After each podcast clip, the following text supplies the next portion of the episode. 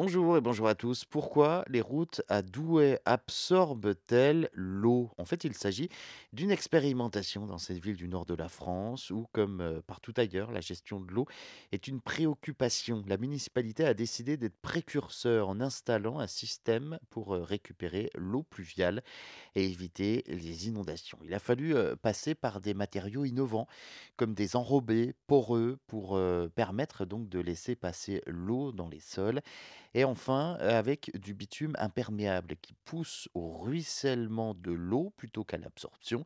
L'eau pourra donc, heu, être ainsi collectée grâce à des systèmes de retenue d'eau.